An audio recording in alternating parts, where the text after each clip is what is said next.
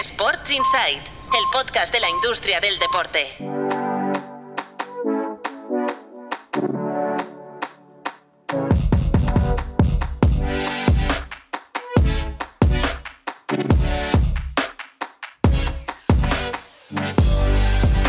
Muy buenas, bienvenidos y bienvenidas a Sports Insight, un podcast de Tu Playbook producido por NSN y con el apoyo de Stagefront, el líder global en venta de entradas para eventos, hospitality y asociaciones estratégicas para espectáculos.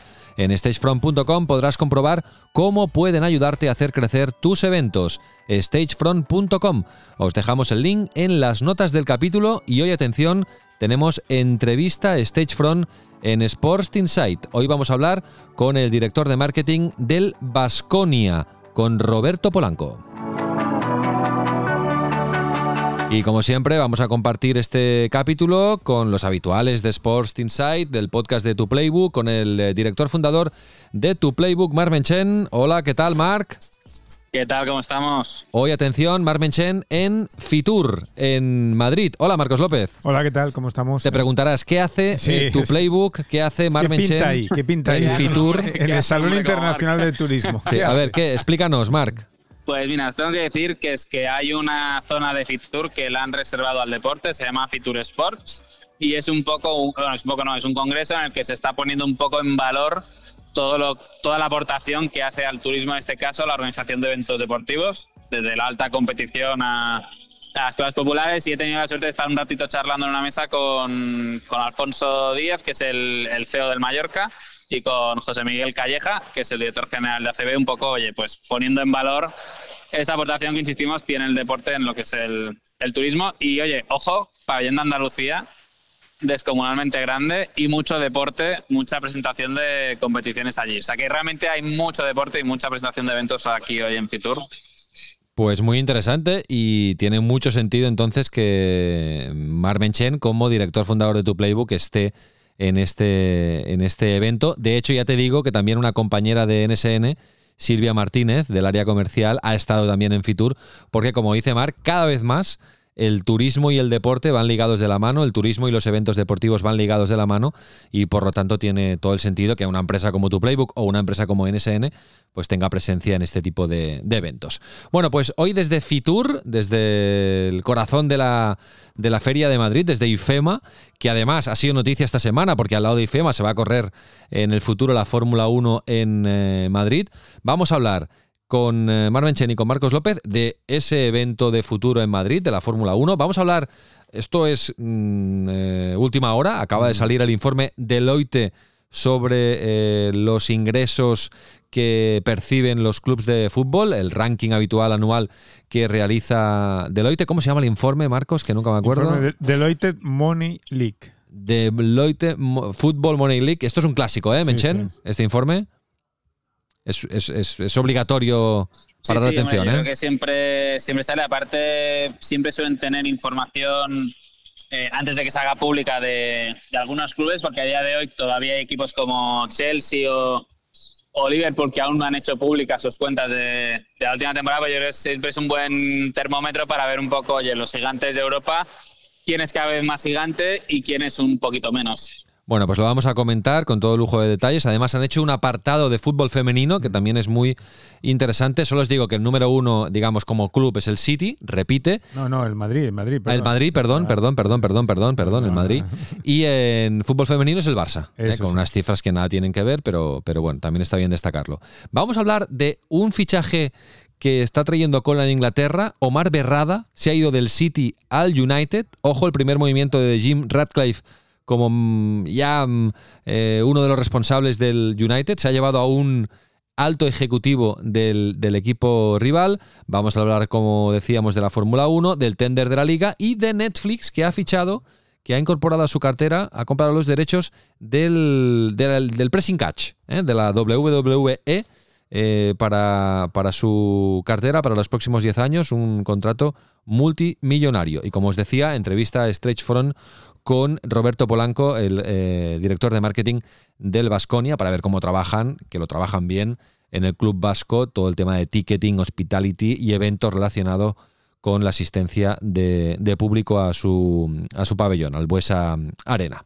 Antes de todo esto, os recuerdo que tenemos un correo electrónico podcast.tuplaybook.com y que de lunes a jueves os ofrecemos en este mismo feed una edición Breaking News del podcast eh, con la redacción de eh, tu playbook, una edición más cortita, de un par de minutos, eh, todo condensado para que estéis al día de la información sobre la industria del deporte. Y atención, tenemos un, un correo electrónico de nuestro amigo del Pickleball de Málaga, Anda, qué bien. Muchas que nos ha gracias. escrito. gracias. dice que la sede del Club Deportivo Pickleball Málaga, él se llama Juanmi, eh, y dice que la sede es el Polideportivo Ciudad Jardín, que ah, es donde jugaba el mítico caja de ronda de baloncesto y luego el Unicaja, ahora ya juega en el Martín Carpena, que es más, grande, y dice que actualmente en Málaga hay cuatro clubs que semanalmente organizan partidos, torneos y eventos de pickleball. Y como bien comentáis, recibimos jugadores extranjeros, sobre todo americanos y canadienses, que vienen buscando jugar pickleball durante sus vacaciones en la Costa del Sol. O sea que íbamos, eh, íbamos bien en, en el sentido de relacionar eh, el turismo americano con, con este club de, Oye, te- pickleball. te te- Sí, no, y que nos invita a todos a probarlo y a jugar y, ah, y que los espetos, que es, es el, Sí, el- sí, el sí. pescado este ¿no? ensartado en un, en un palo que, que sirven en la, en la playa de Málaga, que corren a su cuenta. O sea, que Ah, nos invita a jugar a pickleball en. Málaga. ¿eh? Muchísimas Bueno, gracias. Pues tomamos nota, ¿eh? Benchen. El primer torneo, el primer torneo del podcast. Podríamos hacer un torneo. Bueno, lo podemos pensar, sí, sí, claro. Así probáis, así probáis el pickleball. Bueno, y ahora eh, vamos a ver los resultados de la pregunta que lanzábamos la semana pasada. A ver si soy capaz de eh, abrirlo. Y me tenéis que me tenéis que sugerir una pregunta para esta semana. Si os parece. A ver, a ver, a ver qué podemos sugerir. A ver, tenemos Fórmula Eh, 1. yo, como que Netflix, como, como, como que Netflix ha metido una primera patita en la WWE, eh, podríamos preguntar si creen que va a ser eso, una patita, o si creen que, que estamos en un punto de inflexión de, de la relación de Netflix con el deporte en directo. Vale, si creéis que Net- Netflix va a apostar por el deporte en directo de verdad, no, no con shows que están ahí entre, que son sportainment, ¿eh? como esto que va a hacer con Alcaraz y Nadal, Exacto. como esto de la WWE. Vale, perfecto. Vale, la semana pasada preguntábamos, ¿qué os parece que Rafa Nadal se vincule a Arabia Saudita? Mm, Un 53% han dicho bien, yo también lo haría, y un 47% mal, una decepción más. Por lo tanto, muy igualada esta encuesta que lanzábamos el, el otro día. Bueno, va, vamos con la reacción de tu playbook y nos metemos al lío a comentar todas las noticias, que son muchas que tenemos esta semana. Venga, vamos a ponernos al día con Patricia López y Cristian García. Adelante. La Fórmula 1 aterrizará en Madrid en 2026 con el Gran Premio de España y un contrato para una década. El acuerdo entre IFEMA y la promotora del campeonato prevé un retorno económico de 450 millones, aunque el trazado todavía está pendiente de homologación de la FIA. Asimismo, desde las instituciones catalanas, la confianza es máxima respecto a la posibilidad de renovar el acuerdo con la Fórmula 1 para el circuito de Cataluña, lo que permitiría que siguiera habiendo dos grandes premios en España más allá de 2026. El Real Zaragoza, líder en asistencia en una segunda división que creció a un 7% en la primera vuelta. La segunda división atrajo a casi 2,3 millones de espectadores y registró una media de 10.000 butacas ocupadas por partido. El Zaragoza promedió 23.000 espectadores en la Romareda, seguido de Español y Real Sporting, con más de 18.000 aficionados por partido en casa. El Burgos encabeza la tabla en porcentaje de ocupación con un 78%. Cambiamos de tercio, vamos con Oisho, que sube su apuesta por el deporte y renueva como título sponsor y socio técnico de la Queens League. La marca deportiva mantiene su apuesta por el fútbol femenino y las nuevas generaciones a través del patrocinio principal de la liga impulsada por Cosmos. Como parte de este acuerdo, además de poner nombre a la competición, Oisho vestirá jugadoras y staff de los dos equipos durante todo 2024. AGAG se apoya en el Fondo Soberano Saudí para impulsar la Fórmula E, las Extreme y las E1 Series. El empresario español, fundador de las tres competiciones, fortalece sus alianzas con el país de Oriente Medio mediante un nuevo nuevo acuerdo de patrocinio multianual del que no han trascendido los detalles económicos. PIF ya fue su socio preferente en la puesta en marcha del Mundial de Lanchas Eléctricas. Cambiamos de tercio y vamos con el mercado audiovisual, porque Dazón lanza una nueva oferta gratuita en su aplicación para ampliar su base de usuarios. Los usuarios podrán ver una selección de contenidos de fútbol, pádel, MMA, balonmano o dardos, entre otras competiciones. Esta nueva oferta se estrenó en Alemania el pasado diciembre y ha llegado esta semana a España, así como el resto de mercados, como parte de la estrategia global de la compañía. Y cerramos con Netflix, que se hace con los derechos de la WWE por 5.000 millones de dólares y 10 años. La promotora de eventos de lucha libre abandona así la televisión lineal por primera vez en 31 años, mediante un acuerdo que entrará en vigor en 2025. Además, TKO, el holding formado por la gestora de eventos de lucha libre y la UFC, ha incorporado al actor e inversor Dwayne Johnson al Consejo de Administración. Bueno, pues gracias a Patricia y a Cristian. Ahora comentaremos eh, la noticia de la Fórmula 1 en Madrid, también esto último que comentábamos de, de, Netflix y los derechos de la WWE, del pressing catch, para entendernos. Pero antes, Marcos, vamos a, a comentar el informe Vamos. Deloitte, el, el Football Money League, que es un ranking anual que hace esta consultora Muy para eh, clasificar, digamos, a los clubes según el nivel de ingresos que han tenido en la última temporada. Y el primero es el Real Madrid, que ocupa esta posición, que, se- que se instala en la cima, algo que no hacía desde la temporada 2017-2018. Los ingresos del Madrid son 831,4 millones de euros. Es importante, insisto, que vuelve a ser primero desde hace prácticamente 5 o 6 años y eso demuestra la fortaleza del Madrid, la fortaleza del negocio del Madrid, como siempre explica Marc.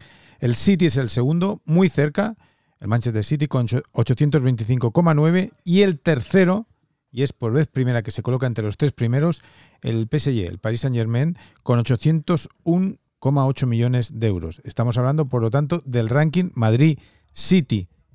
PSG, que es el equipo que más crece, es decir, ha crecido con respecto a la pasada temporada un 23% más, y eso que tiene el Parque de los Príncipes, que es un estadio muy pequeño para un club de esas dimensiones, es evidente que es la Liga Francesa, pero es un estadio de 44.000 personas, 44.000 espectadores, y los derechos de televisión, eh, como bien sabes, Mar, Raúl, de la Liga Francesa están muy por debajo, pero muy por debajo de lo que es la Premier, la Liga Española e incluso la Serie A. Y el Barça se encuentra en la cuarta posición. Es importante porque ha pasado de la séptima a la cuarta. Y preguntaréis, ¿cómo un club que está en, en una delicada situación económica como el Barcelona está entre los cuatro mejores? Primero, por el regreso de los aficionados al, al Camp Nou. Recordáis que había una media de 86.000, 86.500 espectadores en el viejo estadio algo que no ha conseguido ningún otro club en Europa, luego por la venta récord de licencias y merchandising y evidentemente también por el aumento de los ingresos por patrocinio. Aquí no se incluyen las palancas, aquí son simplemente conceptos eh, de ingreso eh, por esos eh, asuntos, ingresos por patrocinio. Fundamental el regreso de los aficionados al Camp Nou, que eso ahora se va a ver muy mermado la próxima temporada porque el Barça está jugando en Montjuic y esto eh, representó un aumento, veníamos de la época post pandemia, del 61% en lo que se considera el match day, el día de partido, y del 45% en los ingresos comerciales. Bueno, pues interesante, como siempre, el informe Deloitte. Marc, ¿alguna reflexión, algún comentario?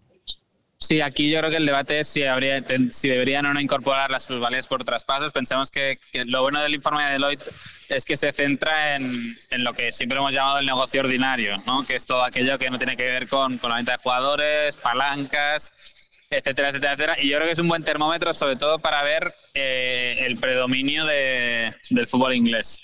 Porque hasta ahora, y sobre todo el cambio de correlación de fuerzas, que históricamente siempre había sido Barça, Madrid, United, ordenados de una manera u otra en función de, de cada año, y poco a poco esa lista se va difuminando. El Bayern también solía estar muy arriba, poco a poco también va perdiendo alguna posición. Por lo tanto, yo creo que, que es un buen indicador de, de ese predominio creciente del, del fútbol inglés o de la facilidad con la que se instalan ahí arriba, que cada vez es mayor. Hombre, tienes seis de los diez primeros son, Ah, sí, eh, son ingleses. es Sí, sí. inevitable. De hecho, si vas a las mujeres, eh, uno, dos, tres, tres de los cinco primeros son, son ingleses. A ver, vamos a las mujeres, al, al fútbol femenino. Mira, Barça femenino, 13,4 millones de euros, cifra más que interesante.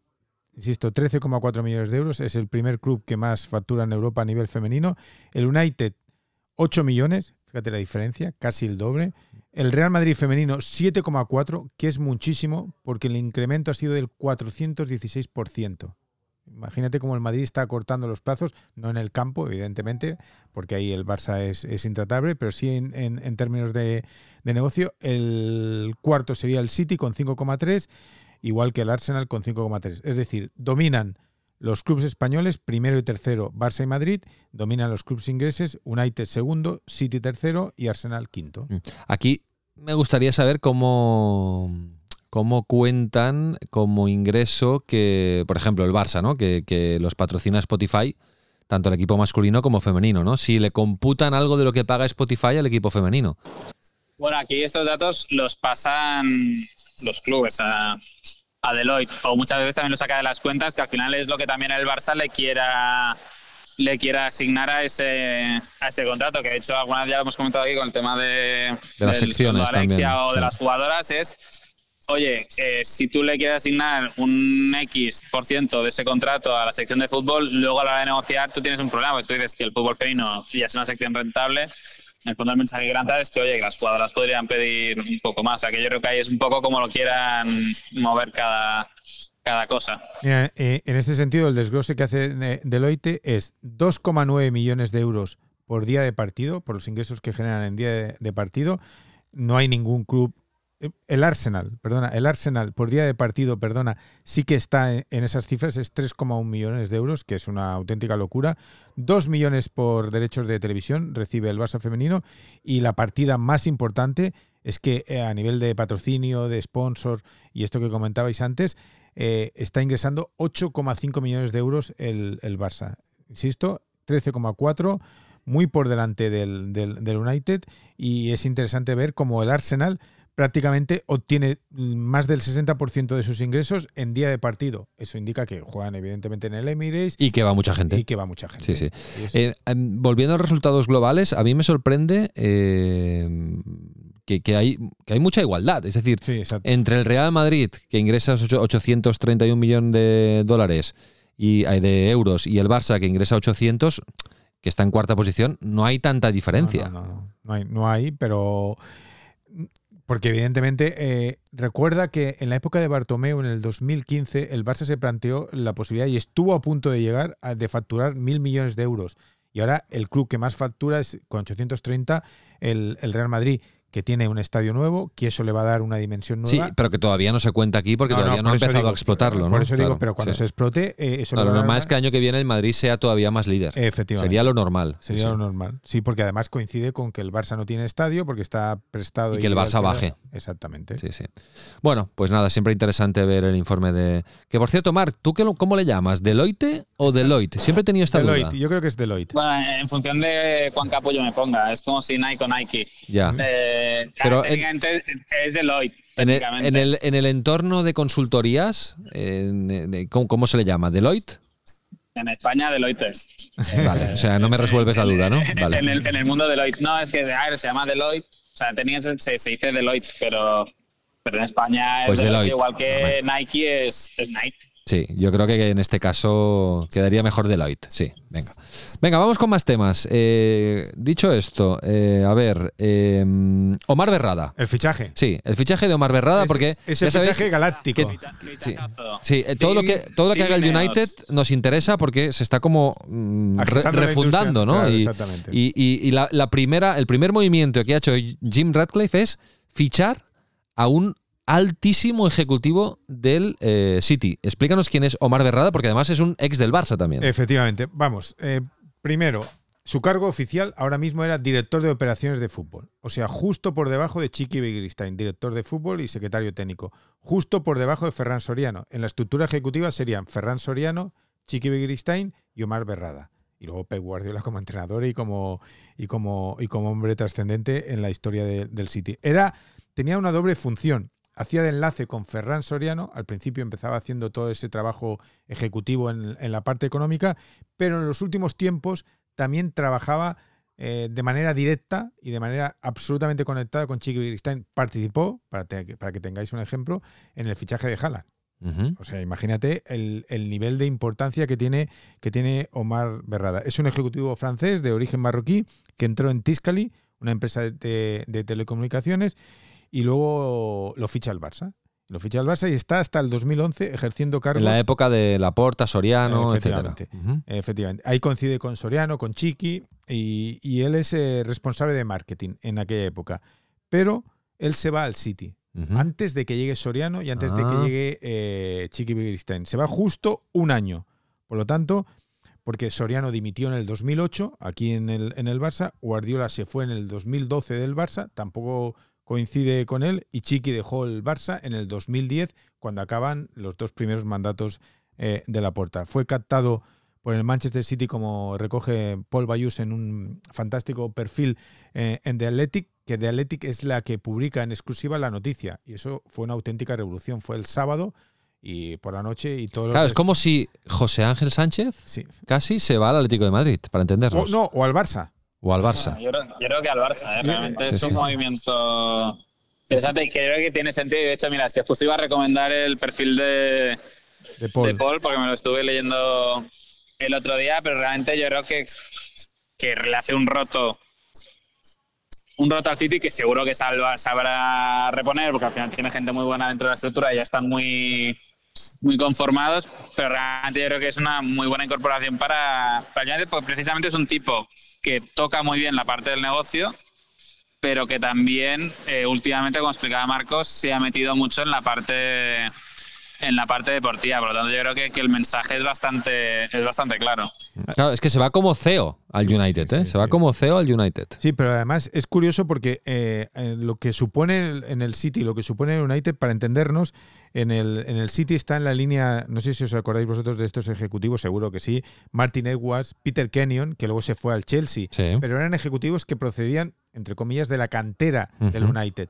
Es el primer gran fichaje, y encima gran fichaje que le robas al rival ciudadano y, y- y lo trasladas. O sea, le estás No, como primer movimiento de la era Radcliffe, o sea, Es- es, es- es o sea, espectacular. si el nivel va a ser este, mm, tenemos que prepararnos, ¿eh? porque va, va- o sea, se nota que la apuesta es, oye, vamos a intentar sacar al United del, del pozo deportivo en el que está. O sea, Sí, porque además eh, el valor de Berrada es que, como bien decía Marc, eh, empezó por el negocio, pero se traslada al fútbol, es decir, tiene esa capacidad, se había llegado a decir que podía en un momento, de aquí a unos años, cuando Ferran Soriano deje, deje la presidencia, ser su sucesor. Y también se había llegado a especular que cuando Chiqui Begiristain abandone su cargo, también podía ser el hombre que tomara. Es decir, tenía esa doble función. Bueno, igual se ha cansado, ¿no? De estar en la sombra y necesita joven, más acción. es ya. joven. Bueno, la ambición de cada uno Sí, al no, final. no, ya, ya. Y luego la oferta que le habrán hecho. que- no, no, la, ¿eh? que la oferta, la, eh, la debe, oferta ser, es debe ser Pero- bonita. Pero es que además estamos hablando, insisto, que es una persona que del 2011 al 2016 estuvo en el área de negocio del City. Empezó primero con las giras internacionales, cuando el City todavía no, era, no era lo que es ahora.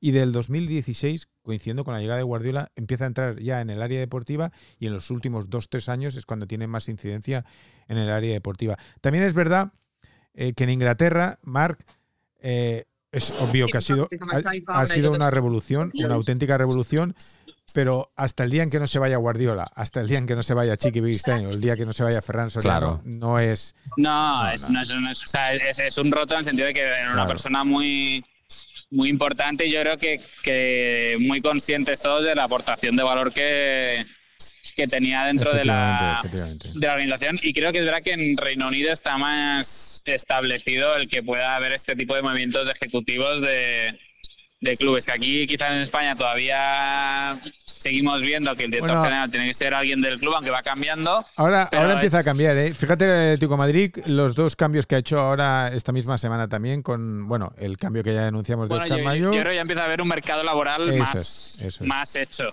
Exacto. Carlos Bucero, que es el que acaba de irse al Atlético Madrid, había trabajado en la dirección deportiva del Real Madrid cuando Peja Mijatovic era el director deportivo y estaba muy vinculado a la oficina de Jorge Méndez. O sea, ahora cada vez más antiguos agentes se trasladan a las direcciones deportivas, Ahora, como es el eh, caso de Deco. Sí, menos el Barça, todo el mundo se está reforzando bien, Sí, porque al sí. Barça se le van. Sí, sí, exacto. ¿eh? ¿no? Se ha ido Frank Carbó ahora, que también Eh, formaba parte del área ejecutivo deportiva. Sí, sí, y era una persona muy sí. importante porque tenía el control estructural y, y de capacidad de análisis del fair play, que es algo increíble para el Barça porque, porque no puede fichar porque está maniatado.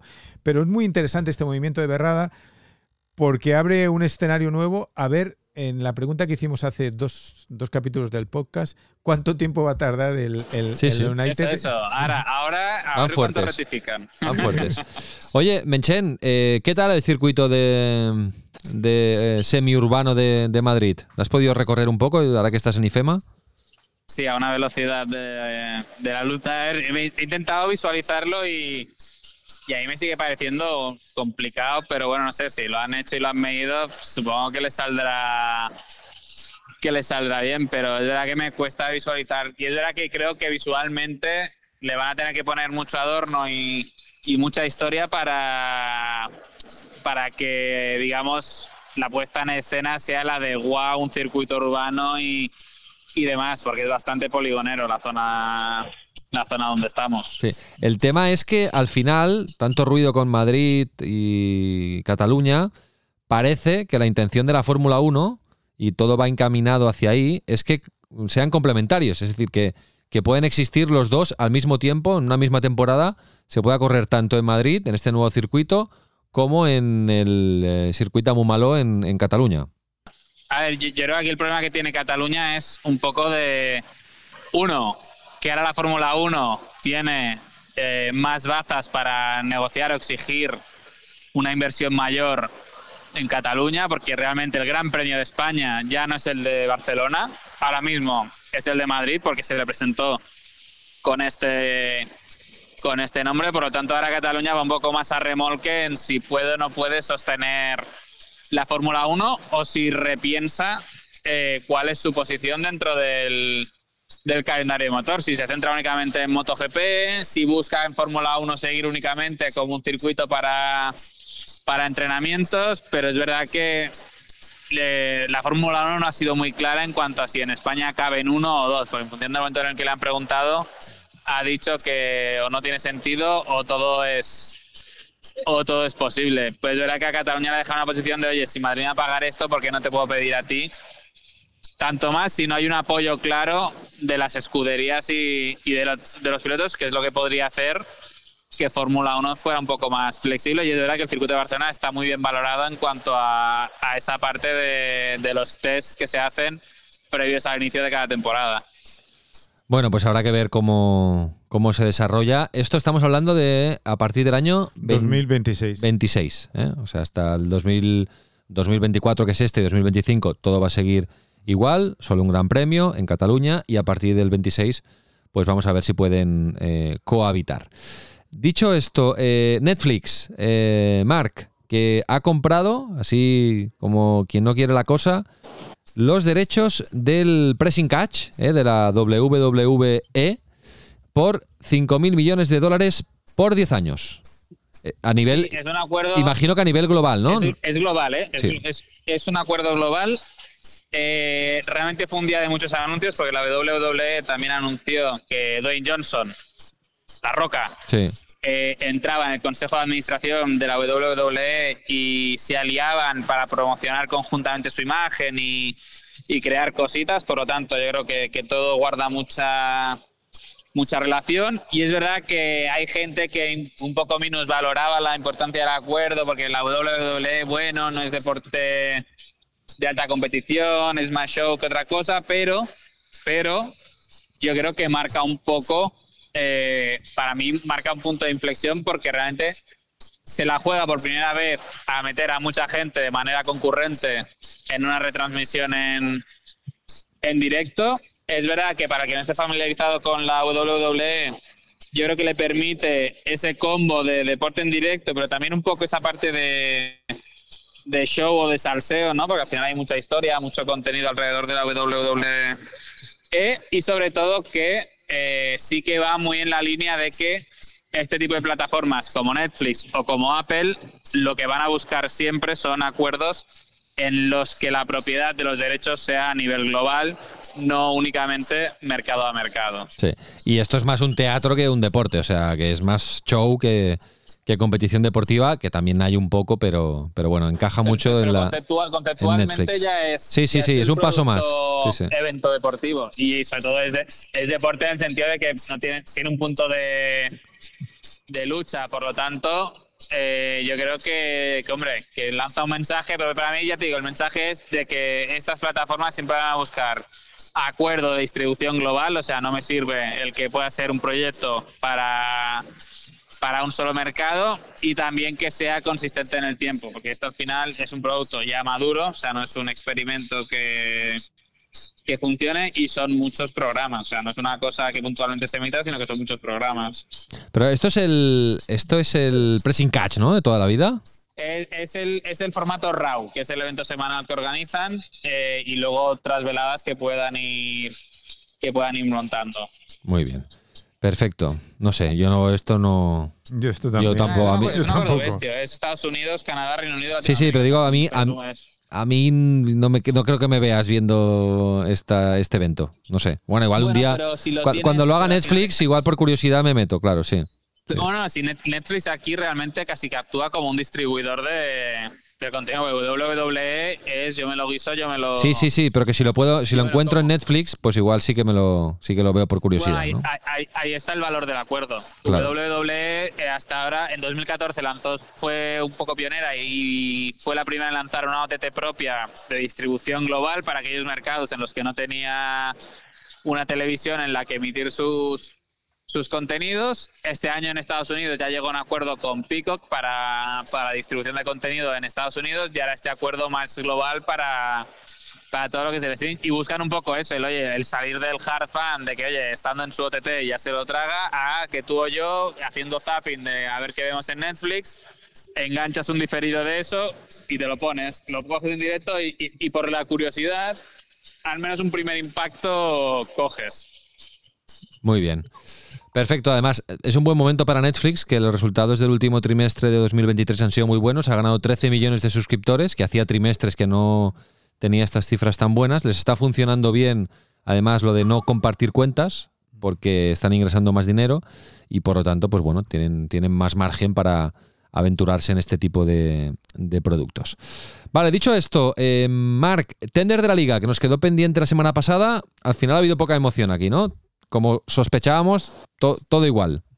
Sí, pacto de, de caballeros, como aquel que dice, eh, mismo importe para que el acuerdo original no se vea no se vea afectado, por lo que se nos contó tampoco hubo ofertas adicionales, por lo tanto, digamos que esa idea de partir el tender en dos temporadas y media, eh, pues ahuyentó a, a posibles interesados en, en hacer alguna locura. Y nada, seguimos con lo mismo. Dazón Movistar hasta 2027 y en ese tender pues ya veremos si hay, si hay cositas nuevas. Muy bien, perfecto. Oye, Marc, lo vamos a dejar aquí contigo eh, porque ahora vamos a escuchar la entrevista que grabamos eh, hace unos días con eh, Roberto Polanco, jefe de marketing, eh, director de marketing del Vasconia, y luego ya rematamos el podcast con, con Marcos y con Pau hablando de documentales. Así te dejamos disfrutar de, Del turismo. de, de Fitur. ¿De acuerdo? No, no, si lo, si lo triste es que me voy a encerrar en algún sitio con el ordenador a, a intentar trabajar un poco. O sea que Bueno, es hombre. horrible. Esto de, la- esto de las ferias, tío. Pero es verdad que hay un huevo, hay un huevo de agencia como NSN por aquí visitando los stands de las administraciones públicas para ver cositas y, Claro. y demás. Están todos aquí a la caza. Muy bien, Marc. Piensa que el networking Venga. también es trabajo. Ah, sí, sí, no, no. Y el canapé es, es, es- Es alimento. Sí. Es gasolina. Venga, un abrazo. Una abrazada. Hasta luego. Bueno, va, vamos-. Vamos con la entrevista Stagefront. Ya sabéis que cada mes entrevistamos a algún protagonista de la industria del deporte, pero que esté vinculado directamente con el subsector del ticketing, del hospitality, de los eventos, eh, porque ya sabéis que Stagefront, nuestro patrocinador, está enfocado hacia ese sector. Y hoy la entrevista Stagefront la protagoniza el director de marketing del Vasconia. Hola Roberto, ¿qué tal? Muy buenas y bienvenido a Sports Insight. Hola, muy buenas, encantado de estar aquí con vosotros. Bueno, hacemos siempre una primera pregunta para, para empezar, que es eh, intentar conocer un poco más al entrevistado, saber cuál ha sido tu trayectoria, sobre todo dentro del mundo del deporte, y eh, su pregunta, ¿qué es lo que, lo que más te gusta de tu trabajo y lo que más te atrae de, lo que es la industria del deporte, del sector en, el que te mueves?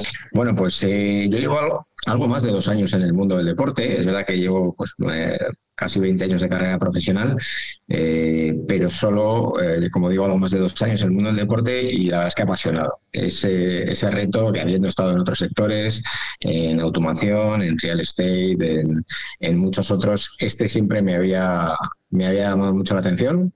La verdad es que una cosa es verlo a modo aficionado y otra trabajar en ello. Y yo creo que es aún más apasionante incluso vivirlo de este lado, porque eh, todas las horas del día las podemos dedicar a, a lo que es nuestra pasión y sobre todo entender eh, mucho más de la realidad del deporte, de los equipos y, de lo que nos mueve para intentar ser pues, el, mejor reflejo de cara a nuestros aficionados. ¿no? Yo siempre digo lo mismo, eh, tenemos un, un, deber aún mayor porque al otro lado, no como en otros sectores que quizá pueda haber clientes, nosotros tenemos, tenemos fans, tenemos aficionados que viven mucho nuestra marca y a los que tenemos que corresponder pues, con lo mejor. ¿no? Y yo creo que esa, en estos, como digo, algo más de dos años de, de experiencia la verdad es que lo que más me llama la atención es poder trabajar para que esos aficionados se sientan lo más ilusionados posibles, para que el club crezca, para que eh, más allá incluso de los resultados deportivos podamos pensar en que nuestros clubes eh, pues hagan cosas novedosas, innovadoras, que llamen la atención y que crezcamos como marca, por supuesto. Ahí, Roberto, eh, ese cuidar al fan, el otro día el otro día defendíais, oye, no, o explicabais, mejor dicho, que, oye, 700.000 eh, espectadores acumulados durante el 2023, por lo tanto, oye, respuesta positiva a ese trabajo que, decíais. Y lo que te quería preguntar es, oye, ¿qué, importancia estáis dando al negocio en día de partido dentro del, del, grupo? Que sabemos que es importante con el tema de los Opening Games, pero otras acciones que vais haciendo. Y después, ¿cómo ha evolucionado esa visión de lo que debe ser el día de partido, ¿no? Con esa creación de experiencias que cada vez más estáis promoviendo.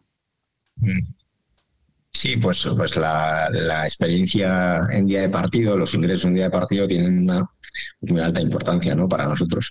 Al fin y al cabo es nuestro día en que vestimos pues, las, las mejores galas ¿no? para, para todos, como decía, nuestros aficionados, los patrocinadores, para nosotros mismos. Entonces, ese día de partido, por supuesto, lo reforzamos eh, con, estos eh, eventos ampliados, con estos eh, espectáculos ampliados que estamos haciendo recientemente, con conciertos, con actuaciones musicales, con elementos de animación, etcétera. La verdad es que con todo eso estamos ampliando mucho nuestros, nuestros días de partido, pero por supuesto yendo más allá. Eh, nos fijamos mucho también en crecer en cuanto a merchandising en día de partido, crecer en hospitality, en food and beverage.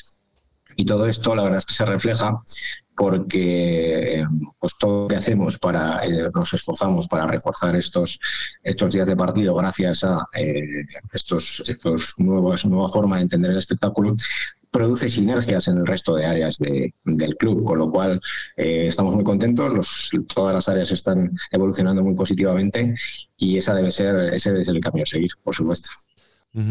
Bueno, y en este sentido, eh, te quería preguntar, Roberto, cómo se está funcionando esta, esta idea en la que NSN está colaborando con, vosotros como proveedor de los artistas, esta idea de, inaugurar la temporada con un buen show que, que mezcla deporte y, música. Eh, el primer año, ya lo habéis hecho dos años, el primer año con Juan Magán y, Ana Mena, también eh, este último año, eh, esta temporada, abristeis con un concierto. Bueno, ¿cómo se está funcionando esta, idea que tuvisteis? medio, casi dos años, empezamos a, pergeñar ¿no? la idea de, de, este Opening Game internamente, desde nuestro CEO hasta el resto de equipos y de áreas que estamos involucrados en, en, esta maravillosa idea que, como decimos, eh, surgió y se fue eh, generando internamente, pues eh, con mucho esfuerzo, pero con muchas ganas por todos, por el hecho de intentar, como decía, ser una vez más innovadores, ¿no? Intentar dar algo más a, nuestros aficionados, a nuestros patrocinadores, a todo aquel que sigue a Basconia, aunque sea el único partido, pueda hacerlo con la satisfacción de saber que nos estamos esforzando por darles lo mejor. Y sabíamos que el comienzo de una temporada es muy importante La gente viene enormemente ilusionada. La gente viene con ganas de conocer al equipo.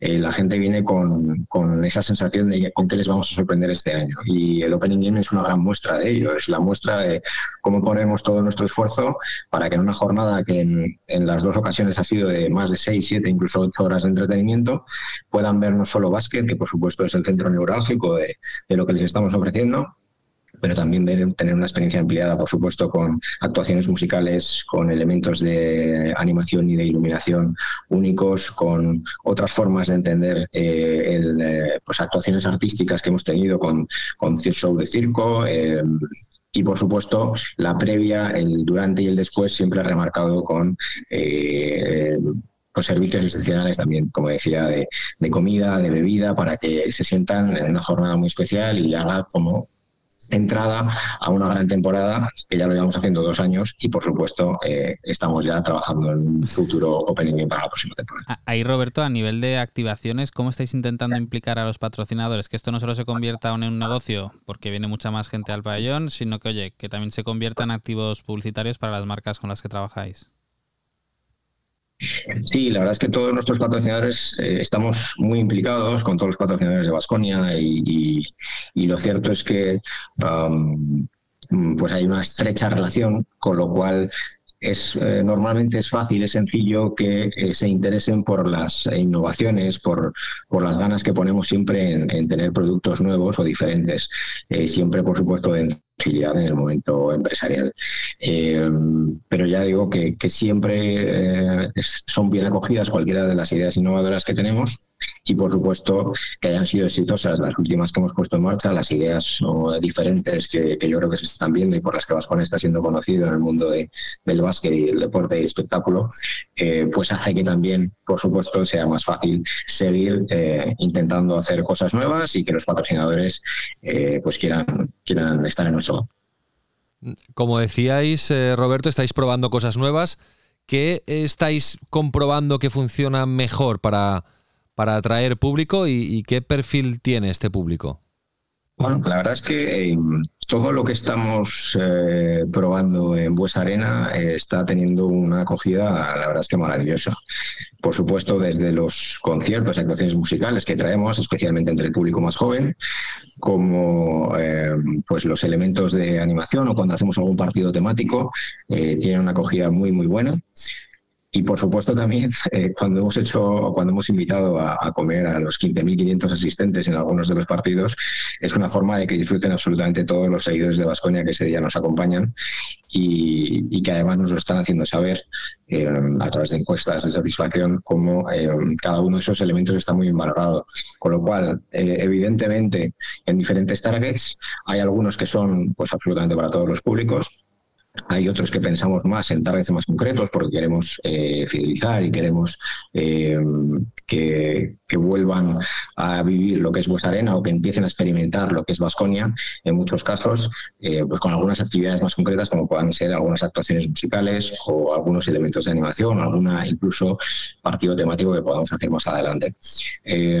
pero como digo, la idea es satisfacer al máximo a nuestros públicos, eh, prueba de ello, pues uno de cada dos nuevas altas en Vasconia esta temporada están siendo eh, jóvenes o infantiles, pero no por ello muchos adultos siguen además acercándose a Vasconia e incluso estamos creciendo en público femenino. Intentamos entre todas estas eh, medidas y actividades llegar a todos esos públicos y por lo que nosotros estamos comprobando ahora mismo, la verdad es que nos está funcionando y, y queremos que siga así, seguir creciendo en abonados, seguir creciendo en gente que venga puntualmente a Buesa y que se pueda acercar con una primera experiencia como un Opening Game o cualquiera de estos partidos temáticos para conocer eh, para conocernos mejor y por qué no en un futuro ser otro, otro fiel seguidor más de Vasconia.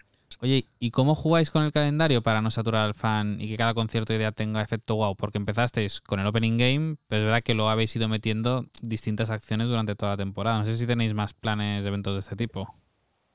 Bueno, pues eh, lo primero es, evidentemente, hay que tener eh, eh, elaborado o estratégico en el que saber, por un lado, hacer marca de, los, de aquellas ideas innovadoras que queremos que están teniendo éxito, como puede ser el Opening Game, que ya llevamos dos ediciones, como puede ser el Glow Game, que es un partido que venimos haciendo siempre en los principios de, año, que no de temporada, pero sí de año natural, que también estamos ya con una segunda edición programada eh, seguir haciendo marca de esos eventos que, realmente pues, eh, están teniendo mucho éxito y seguir innovando con otro tipo de eh, elementos que, y, de, formas de entretener que venimos haciendo también a lo largo de la temporada.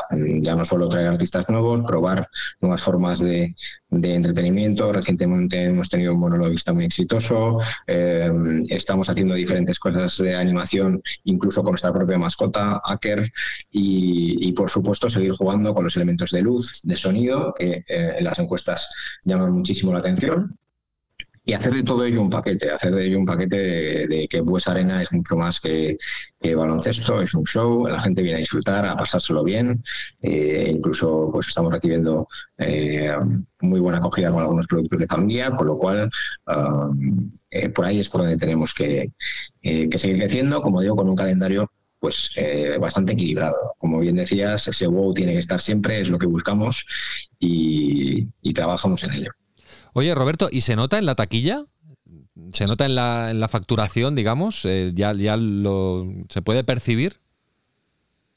Eh, sí, sí, ciertamente. Lógicamente, todos estos esfuerzos que hacemos, eh, el primer objetivo, por supuesto, es enamorar a nuestra afición, enamorar a todo aquel que visite a Huesa y, por supuesto, también el seguir creciendo como club. Dentro de ese crecer como club, la verdad es que eh, los abonos y, la taquilla de venta de partidos es, pues, evidentemente muy importante. Sí que es verdad que con la pandemia la parte de venta de entradas cayó, como muchas otras partes de, o como muchas otras actividades y sectores. Eh, especialmente cayó la, venta de partidos y costó bastante retomarla mm, después de la pandemia, las primeras aperturas, etcétera. Pero también es verdad que hemos conseguido gracias a este impulso de estas dos últimas temporadas, ya no solo eh, igualar los resultados que podíamos tener en venta de entradas pre-pandemia, sino incluso superarlo con creces, tanto la temporada pasada como ya incluso lo que llevamos de esta temporada. O sea que evidentemente se nota tanto eh, en la satisfacción de, de nuestros aficionados como por supuesto en el crecimiento del club.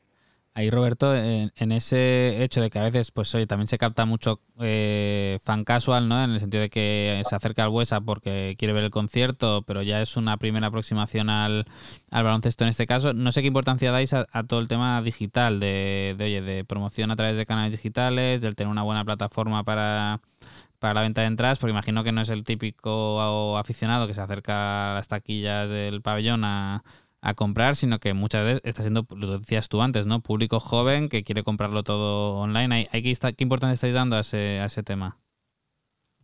Bueno, evidentemente todo el ámbito digital es, es muy importante hoy en día, eh, ya no solo por, por poder llegar a través de orgánico o incluso de pago para poder hacer saber todo lo que todo lo que estamos intentando hacer para nuestro público, sino por supuesto también pues para personalizar un poco la, oferta que queremos hacer de cara a futuro, para conocer mejor a, nuestros aficionados eh, e incluso para hacer un seguimiento después de los eventos. Al final nosotros en los Game Day tenemos nuestro día grande y después de cada Game Day nos interesa saber un poco más de cómo... Ah, cómo lo han vivido nuestros aficionados, de qué les ha gustado más, qué les ha gustado menos.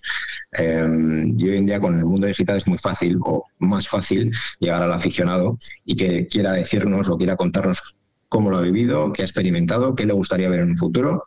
Y eso, por supuesto, tiene un valor incalculable para que sigamos mejorando. Pero, por supuesto, eh, como digo, eh, de la mano de los aficionados, de la mano de los patrocinadores, que también cada vez se interesan más por el mundo digital, y, usando pues toda la tecnología que hay hoy en día que nos permite eso, esa personalización y esa, y esa forma de entender eh, o de intentar saber cómo vamos a hacer eh, esa innovación en el espectáculo, en el show, siga acompañando siempre a Vasconia, incluso antes que otras marcas del mundo del deporte. Perfecto. Se me ocurre una última pregunta, sabiendo la relación entre Vasconia y, y Alavés. ¿Todo esto es trasladable también a, a Mendizorroza? Eh, de alguna manera, o sea, escalándolo a, también a, ofrecer mucho más al público que va a ver al Alavés en primera división? Ya sé que no es tu ámbito, ¿eh? que, que, tú estás ahí en Basconia, pero bueno, que al final estáis muy conectados. Bueno, en este caso, eh, afortunadamente al ser grupo intentamos eh, mm, pues trasladar todo, tanto a Bastonia como a la vez, o incluso otras partes del grupo como puede ser eh, BAC, intentamos siempre coordinarnos para hacer sinergias y sacar de las de los de la buena praxis otras actividades para el resto de nuestras marcas. Es decir, en este caso la responsabilidad de las marcas cae, cae en nosotros como grupo y con Alavés sí que también hemos empezado en Mendizorroza, teniendo en cuenta que las infraestructuras no son iguales, que las posibilidades no son las mismas, que, que Mendizorroza es un campo abierto, Huesa es un campo cerrado, pabellón cerrado, eh, y las infraestructuras, infraestructuras como digo de cada uno. Em, pero sí que hemos empezado ya a ver qué podemos hacer en Mendizorroza para que evidentemente nuestros aficionados de Alavés, del Deportivo Alavés y, y por supuesto también los patrocinadores sientan que, eh, por supuesto, cuidamos nuestra marca y queremos eh, que disfruten también eh, de un espectáculo que pueda ir más allá del fútbol. Hemos hecho algunas cosas, como decía antes, hemos invitado a, a casi 20.000 aficionados eh, a, comer eh, un bocadillo recientemente. Eh, intentamos también en las previas de partido meter algún pequeño concierto, que el himno pueda ser tocado por otra persona, hacer algunas actividades diferenciales, diferentes y que sienta, el aficionado del Alavés sienta que también, por supuesto, estamos pendientes de hacer cosas para ellos. Seguimos trabajando, eh, con Alavés tenemos varias cosas que nos, nos gustaría llevar a cabo y, espero que eh, esta temporada de la que viene podamos ver alguna cosa más de cara, de cara a esos abonados y de cara al aficionado general del Deportivo Alavés. Pues eh, tocará viajar a Vitoria. Claro que sí, claro que sí. Siempre, siempre, siempre es un buen destino. Eh, Roberto Polanco, muchísimas gracias. Gracias, eh, muchísimas, gracias, por, a vosotros y aquí os por vuestro tiempo. Gracias, enhorabuena, chao. Un abrazo. Gracias. Bueno, pues como siempre interesante el testimonio, en este caso de Roberto Polanco, el eh, director de marketing del Vasconia, que como habéis oído, pues está haciendo las cosas muy bien con el objetivo de atraer más público y de obtener más ingresos por eh, la asistencia de, público y la venta de entradas a sus eventos que ya no solo son deportivos. Bueno, Marcos, eh, ¿te parece que cerremos el podcast escuchando a Pau? Sí, sí. Vamos, con Pau Michans, a ver qué documental nos recomienda y, lo comentamos. Venga, Pau, dale. Sí. Once every four years, the pursuits of football's grandest prize for its grandest players la serie documental de la semana es Capitanes del Mundo. Estamos delante de una nueva producción que gira en torno al Mundial de Qatar de 2022 y en este caso acompañando a los capitanes y a sus respectivos equipos. Lo bueno, los personajes seleccionados para sentarse delante de las cámaras. Tenemos a Lionel Messi, a Cristiano Ronaldo, a Kylian Mbappé, a Harry Kane, a Hugo Lloris, a Sergio Busquets, a Thiago Silva, a Luka Modric, a Gareth Bale que son solo algunos de los elegidos, un elenco de primera. Y lo malo es que es un formato inside que ya hemos visto muchas veces y no hay grandes novedades. Aún así, un mundial es un mundial y todos los ingredientes que lo rodean, como la presión que conlleva jugar representando a tu país y lucir el brazalete de capitán, se pueden palpar. Se puede ver en Netflix, son seis capítulos de entre 42 y 56 minutos y es una coproducción entre Netflix, FIFA Plus y Falwell 73. Uno de los aspectos interesantes del relato es que se ha hablado con algunos jugadores en distintos momentos, antes y durante, a medida que iban quedando eliminados, algo que da una visión 360 del Mundial. A nivel de imagen, de archivo documental, con todo el archivo de la FIFA y todos los behind the scenes y de ritmo, está bien encontrado. Recuerda de hecho a otros documentales de Netflix, como por ejemplo el Drive to Survive, con microrelatos constantes que te mantienen enganchado, pero que por contra ya sabes que están un poco edulcorados. Se aguanta bien y también consigue reconstruir historias que pasaron más en un segundo plano de selecciones menores. Eso sí, no os esperéis el gran documental del Mundial con intrahistorias súper desconocidas porque no, no es el caso. Con todo, si eres futbolero, Capitanes del Mundo, te va a gustar y mucho. Pues mira, este es de esos documentales que me he ido encontrando en Netflix, ¿Ah, sí? Capitanes del Mundo, pero que no me ha acabado de... Y ahora... visto- Sí, des- Sí. después de escuchar a Pau, igual le doy una oportunidad. Yo Pasa que ha hay que tener tiempo, mismo. que son muchos capítulos. Es. y A mí me ha pasado El mundial ya me queda lejos. Ese es, para mí el, el principal problema es que el mundial me, me suena antiguo. Parece Mm. mentira, pero me suena antiguo. Bueno, Sí. es que no sé, pero vamos a darle otra oportunidad. Sí, le daremos una oportunidad porque, porque Bueno, tiene buena pinta y, y la opinión de Pau también. Para mí es clave. Sí, es interesante. Oye, ¿has podido ver algo Nada. Estos días? ¿Estás, eh, out, out. estás out total? Yo tengo pendiente el de los anillos de Pau Ah, en no lo he Movistar. Lo que pasa es que quiero ver el de Tangana también en Ah. Movistar, que también Sí, me interesa. Ese, ese, lo quiero ver. Y después de la entrevista que le hizo Évole, más Sí. todavía. Sí, ese tiene, tiene buena pinta, sí, sí, sí. Eso Pero de documental deportivo he vuelto a entrar en FIFA Plus, que tiene un Ah. catálogo interesante. Vale. Sí, he visto que hay uno de Maradona que se llama After Diego. Ah, no lo he visto Sí, ese. que es nuevo, ¿no? Pues FIFA Plus además es gratis, te lo Ah, envías a la, a la tele Sí, no, y hay un buen catálogo de... Yo tengo la aplicación. Tienen uno también sobre cómo se vivió el Mundial de Qatar, Ah. eh, así un poco más reciente. Bueno, es también interesante si os gustan los documentales deportivos, la plataforma de, de FIFA Plus. Eh, Marcos, eh, nos reencontramos la semana que viene. Aquí estaremos. Venga, perfecto, gracias. Gracias, hasta Chao. luego.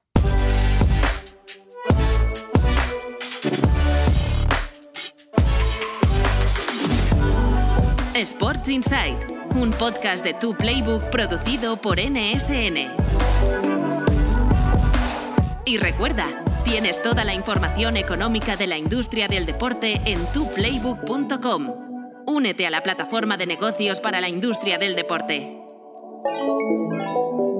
Nice orbit.